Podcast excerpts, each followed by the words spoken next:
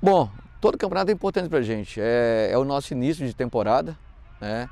Eu quero é, fazer diversas avaliações durante a competição, oportunizando todo mundo. E nós temos um objetivo, como, como sempre, de entrar para vencer o campeonato. Tá? A estreia é um jogo difícil, né? A gente ainda tem algumas dúvidas para a estreia, mas vamos ter um treino hoje à tarde e vamos já, já sair com tudo pronto para estrearmos bem. A gente sabe quando vai começar a competição, todos os times estão, pelo menos, muito focados né? e sem pressão de resultado. Então, existe uma igualdade na, na primeira partida. Depois, com os resultados, né, as equipes que vencem pegam mais confiança e as equipes que perdem já entram um pouco com a pressão um pouco maior. Isso é um processo normal.